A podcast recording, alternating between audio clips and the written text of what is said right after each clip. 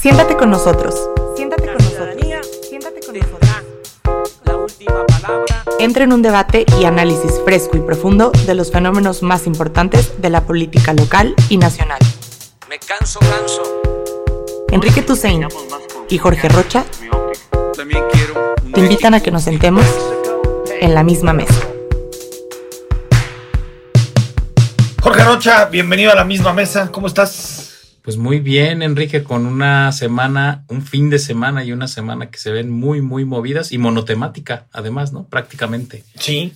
Fíjate que, que no soy mucho de la idea de pensar que, digo, siempre se me ha hecho medio populista este discurso en donde dicen las sociedades son mejores que los gobiernos. Yo siempre he pensado que, que básicamente somos lo mismo, ¿no? Los problemas que tienen los gobiernos los tiene la sociedad y, y viceversa. Pero fíjate que en este tema del, del coronavirus, a mí me parece que, que, el gobierno federal ha demostrado sus amplias carencias. Yo creo que López Obrador puede ser muy bueno para controlar la agenda pública, pero cuando hay crisis, cuando hay algo que lo obliga a ser distinto a lo que es, como que le cuesta mucho trabajo. Le cuesta mucho trabajo asumir otro rol, porque el presidente ya no solamente puede tener este rol seductor de la palabra, también tiene que seducir con sus acciones. No tiene que ir por el mundo besando viejitas, no tiene que ir por el mundo besando niños. ¿Por qué? Porque es un ejemplo. Al final, eh, el presidente tiene una fuerza moral importante con muchas personas en este país y creo que al mismo, eh, el mismo tenor que lo hacen otros líderes mundiales es decirnos que estamos enfrentando un momento difícil y que es importante ser cautos, sin caer en, la- alarmismos, pero es importante ser cautos, ¿no? Fíjate que yo creo que el error que cometió López Obrador y que yo creo que también están cometiendo algunos gobernadores es en politizar el tema, porque ya el tema de debate se ha convertido, desde mi punto de vista, en qué tan adelantados o no tendríamos que ser en las medidas de etapa 2, ¿no? Creo que para mí ese es el centro del debate en este momento. Ni siquiera. Pues yo Ese es el debate médico, pero el debate del presidente Ah, es. no. Ah, por, por eso te digo, lo que tiene que hacer un político que no sabe de medicina, como tal vez ni tú y ni yo sabemos, es darle la voz a los que saben. es darle uno la voz a lo que sea. Pero a ver, Jorge, hoy en la rueda de prensa de, de la mañana fue, me parece patético lo que sucedió. O sea, salió un hombre como Hugo López Gatel, un buen técnico, un buen médico, a salvarle la plana al presidente, a salvársela, diciendo cosas que eran tonterías eh, eh, muy profundas y que al menos a mí me deja con mayores incertezas, Jorge. No, a ver, es que retomo el tema. Frente a ese debate que es el fundamental, para mí López Obrador se metió a creer que era un asunto entre conservadores y su gobierno. Eso, la verdad es que Yo creo que no lo cree. no, no, No lo cree, pero lo quiere. No sabe, así. no se sabe otra canción. Claro, no se sabe otra canción. claro. Ese es el problema. Es que ese es el punto. Es decir, en lugar de em- empezar a debatir de manera sociotécnica, para decirlo, digamos, más claramente, sobre qué medidas y cuándo, el presidente se metió o trató de meter este asunto en esta perspectiva de no, los conservadores son los que quieren des- de- este, descarrilar mi gobierno y yo, por lo tanto, no le haga caso a los técnicos. A mí me parece que ese es el gravísimo error que está cometiendo el presidente en este, en este momento. Aparte, un error que no había cometido, porque Jorge, en temas de salud en general, siempre la voz la había traído el doctor López Gatel. Es decir, no, no, no había caído en la, en la estupidez de, de politizar este tema. O sea, que creo que había dejado, y, y en este tipo de temas donde hay eh, muchas cosas que se juegan, donde hay vidas de por medio, está bien que los políticos den un paso atrás Totalmente. y los técnicos den un paso hacia adelante. Tú sabes que yo soy muy escéptico a la tecnocracia, pero creo que en estos temas, en estos lo temas- importante es la información, Es que, Jorge, la información de primera. En, es que en estos temas ni siquiera es tecnocracia. Es decir, es la gente que sabe de, eh, obviamente, de cuestiones médicas Sí. y los que saben de política pública cuando dices, a ver, si yo voy a aplicar esta medida, tengo que medir todas las consecuencias que de ellas se deriven, algunas positivas y otras negativas, porque siempre va a haber ese tipo de cosas. El problema es que eso, tío, yo creo que ese es el grave error del presidente, es haber llevado esto a una arena político-electoral. A mí eso me parece un gravísimo, gravísimo ¿No error. crees que le está pasando una... O sea, yo noto en, en general con la gente con la que platicas, con la gente con la que conversas, que no están viendo en el presidente un liderazgo fuerte en el momento en el que necesitamos. Hay que compararnos con otros países donde los mandatarios ejercen un papel fuerte. Ve eh, la- la- las medidas que anunció Macron en Francia el, el- Ujú. el domingo en la noche, ve eh, lo que ha sucedido en Alemania, en España, donde hay medidas fuertes y hay liderazgos fuertes. Aquí yo noto una ausencia de liderazgo. Sa- ¿Sabes qué? A ver, yo creo que la parte, digo, el problema es la politización, pero la otra es, a ver, si tú tienes claramente tus etapas de mar- eh, que están claramente puestas por la Organización Mundial de la Salud, creo que lo- la comunicación gubernamental, tanto a nivel estatal como federal, es, a ver, en cuanto lleguemos a este momento, vamos a empezar Sí, a hacer esto. certezas. Certezas. En cuanto lleguemos ¿no? a este Sí. momento, vamos a tomar estas medidas. En cuanto suceda tal cuestión, vamos Coincido va a pasar contigo. eso. Esa ruta creo que hubiera sido tranquilizadora tanto en los estados como a nivel nacional.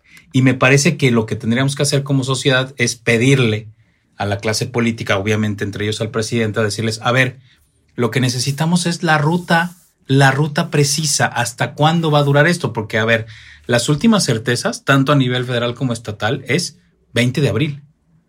20 de abril.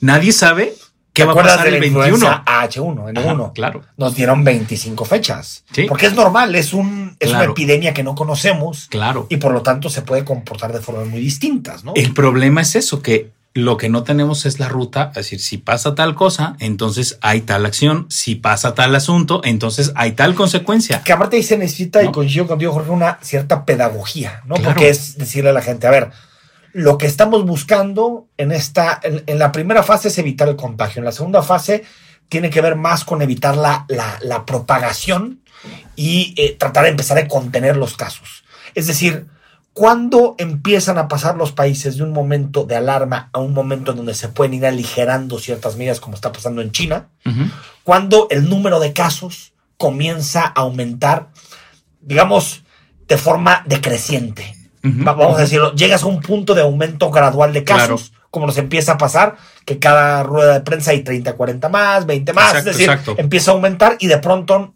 va- vamos a llegar seguramente a un momento donde habrá cientos todos los días. Y después, si se logra, Claro. empieza a cortarse A ese bajar. incremento hasta que empieza a tener muy pocos nuevos casos y puedes decir que está contenida la epidemia. Exacto. Esa pedagogía nos ayudaría a todos a saber que no hay ni que irse a formar a los supers a comprar cualquier tontería que te venden, ni tampoco pensar que los cubrebocas son efectivos porque no son Todo efectivos, eh, Jorge. Todo eso. Ese tipo de cosas es la información valiosa, no los liberales y los conservadores. Por supuesto, para mí esa es la parte que tendríamos que hacer y claro, eso también ayudaría a las instancias privadas, a las instituciones, empresas, universidades, escuelas a decir, ah, ya tengo mi ruta trazada y entonces ya sé que si pasan tales cosas yo puedo tomar tales medidas, porque creo que esa es otra cosa que ha estado sucediendo en el país. Cada quien luego en cada empresa y en cada universidad va tomando las medidas que crecen, que cree son las más correctas, pero no están circunscritas a este, digamos, este plan, a este plan no hay plan. maestro. Claro, Porque no hay plan.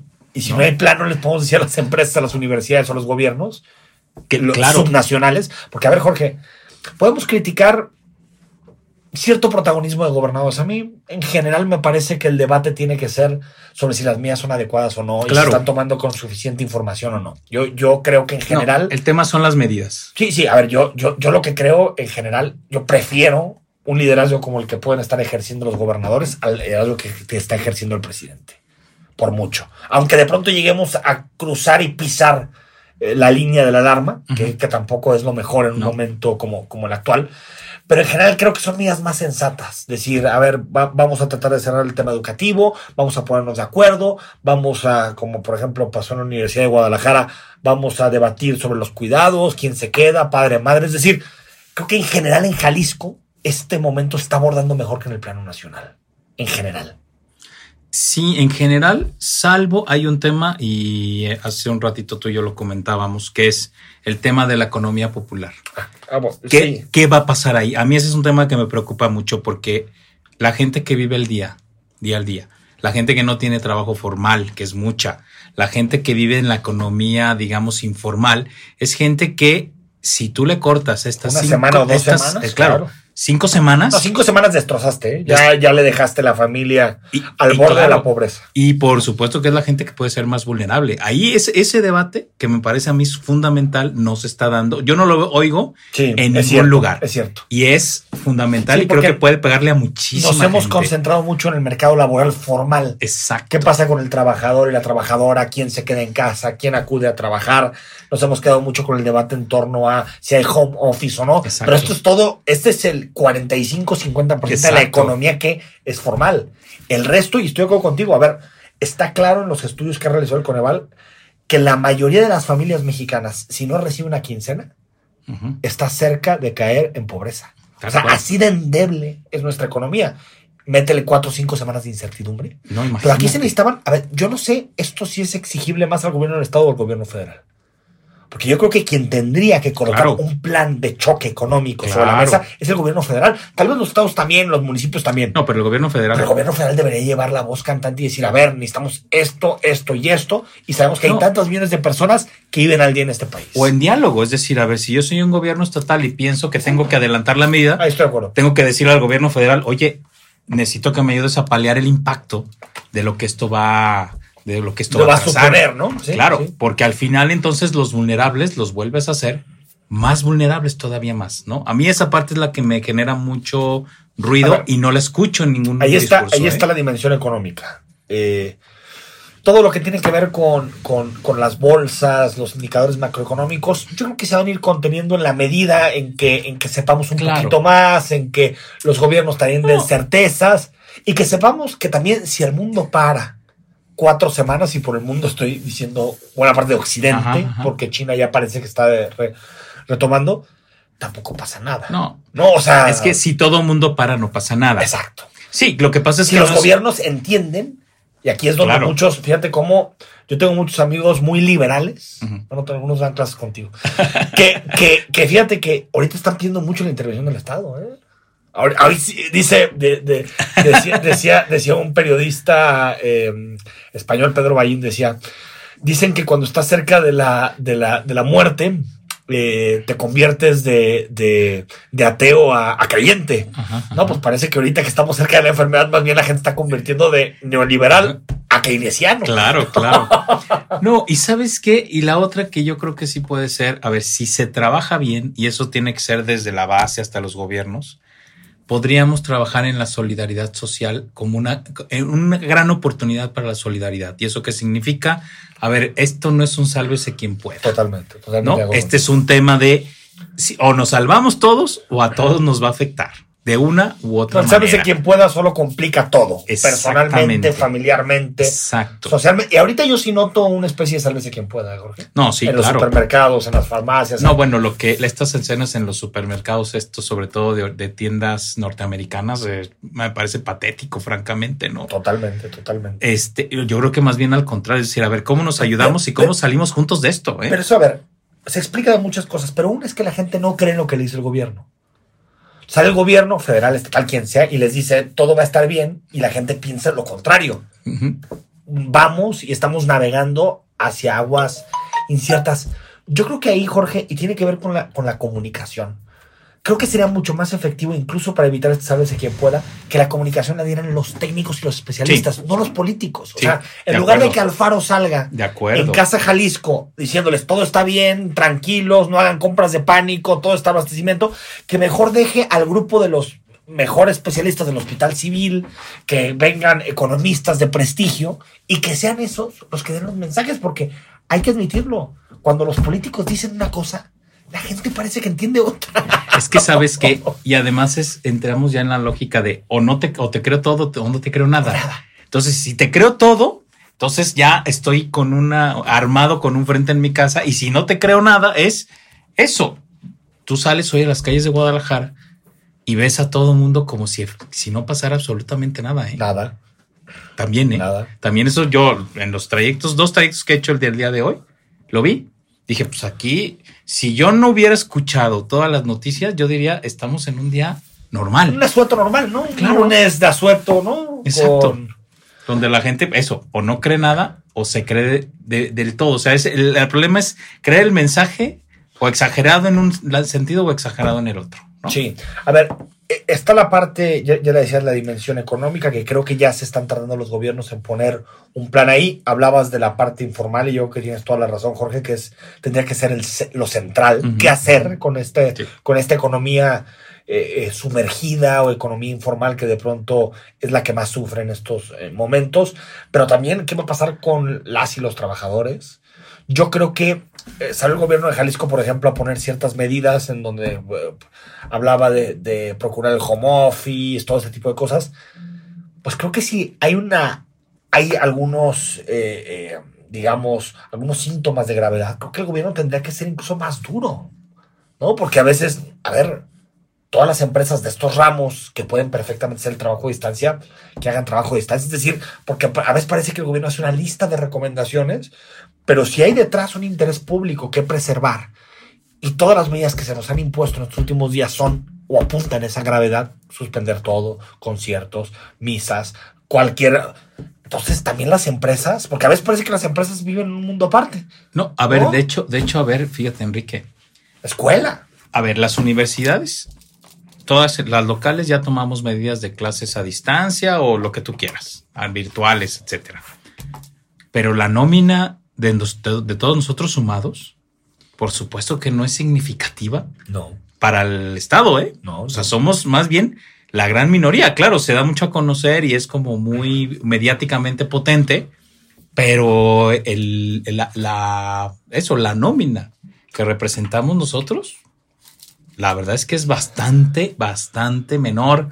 Y la verdad representamos una, un, un pequeñito, una pequeña parte del pastel de lo que es la fuerza laboral de este estado, ¿eh? La gran pregunta es lo que tú decías, ¿y dónde está y qué va a pasar con, Con el todo resto, lo ¿no? demás? Por Sí, supuesto. no, mira, quien está atado, quien, quien eh, recibe sus cheques de es, es lo es un porcentaje bajo. Ahora, está esta parte de dimensión económica, está la parte de la dimensión política, Jorge, que ya hablabas. Yo, yo siempre he creído que este, que este país es mucho más solidario y fraterno que, que lo que a veces nos deja ver el Twitter, el Facebook u otras redes sociales. Pero sí, como, como que nos agarra esta crisis del coronavirus en una, en una polarización Tremenda. tremenda eh, eh, y en donde eh, parece que cualquier comentario o interpretación de lo que está sucediendo es alinearte con uno, con otro bando. Es patético eso, ¿no? O sea, viendo que hay personas que pueden morir, que van a morir, que lo- tenemos la tormenta enfrente y estamos como tirándonos. Sí, fíjate que aquí el, para mí el, el tema es no decir, a ver, yo defiendo a un gobernador o defiendo al presidente. La lógica es debatamos sobre cuáles son las medidas correctas y cuál es el momento apropiado de su aplicación.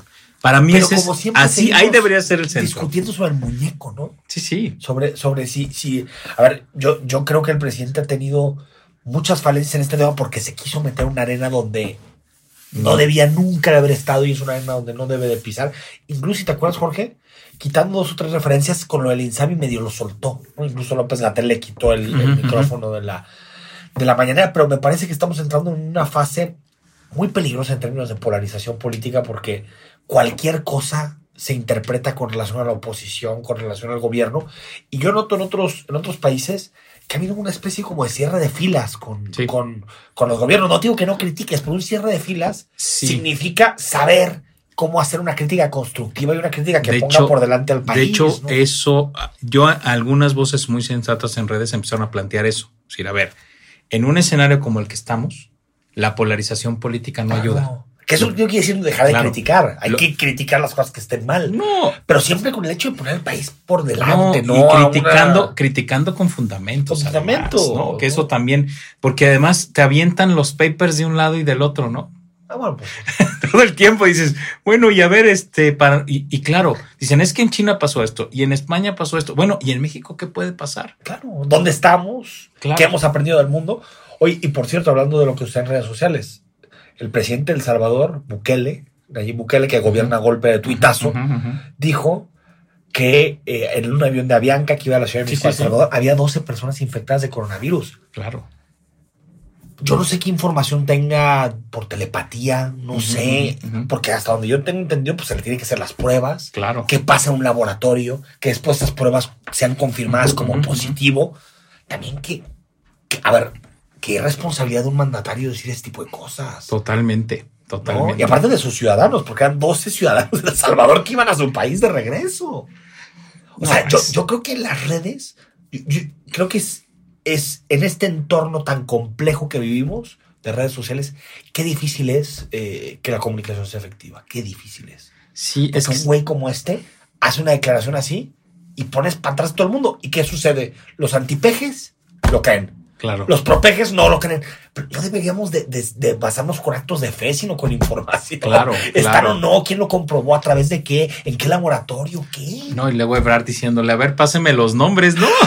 Claro, claro, que verdad, creo que lo, lo, lo troleó bien. en Claro, claro. Si no fuera tan grave, porque uno, Sí. si es verdad lo que dice, no tenemos un carajo de filtros en México para poder Claro. saber si hay pasajeros, ni siquiera la temperatura para saber si están abordando. Y segundo, si está mintiendo con tal de ganar retweets y con tal de afectar a nuestro país, pues peor, ¿no? O sea, No, no, es muy irresponsable porque además, fíjate, en esto que ha, ha estado pasando ya en información técnica. O sea, decir, a ver, es que ahorita están predominando, o sea, la gente no está diferenciando entre una gripe común, entre Exacto. una influenza y entre un coronavirus. Entonces ahí también con este tipo de información, y se replican. no, te sale, ahora sí que tienes algún escurrimiento, estornudas y entonces tienes coronavirus. A ver, espérame tantito, Bueno, ¿no? Con esta intervención casi los dos aquí tenemos.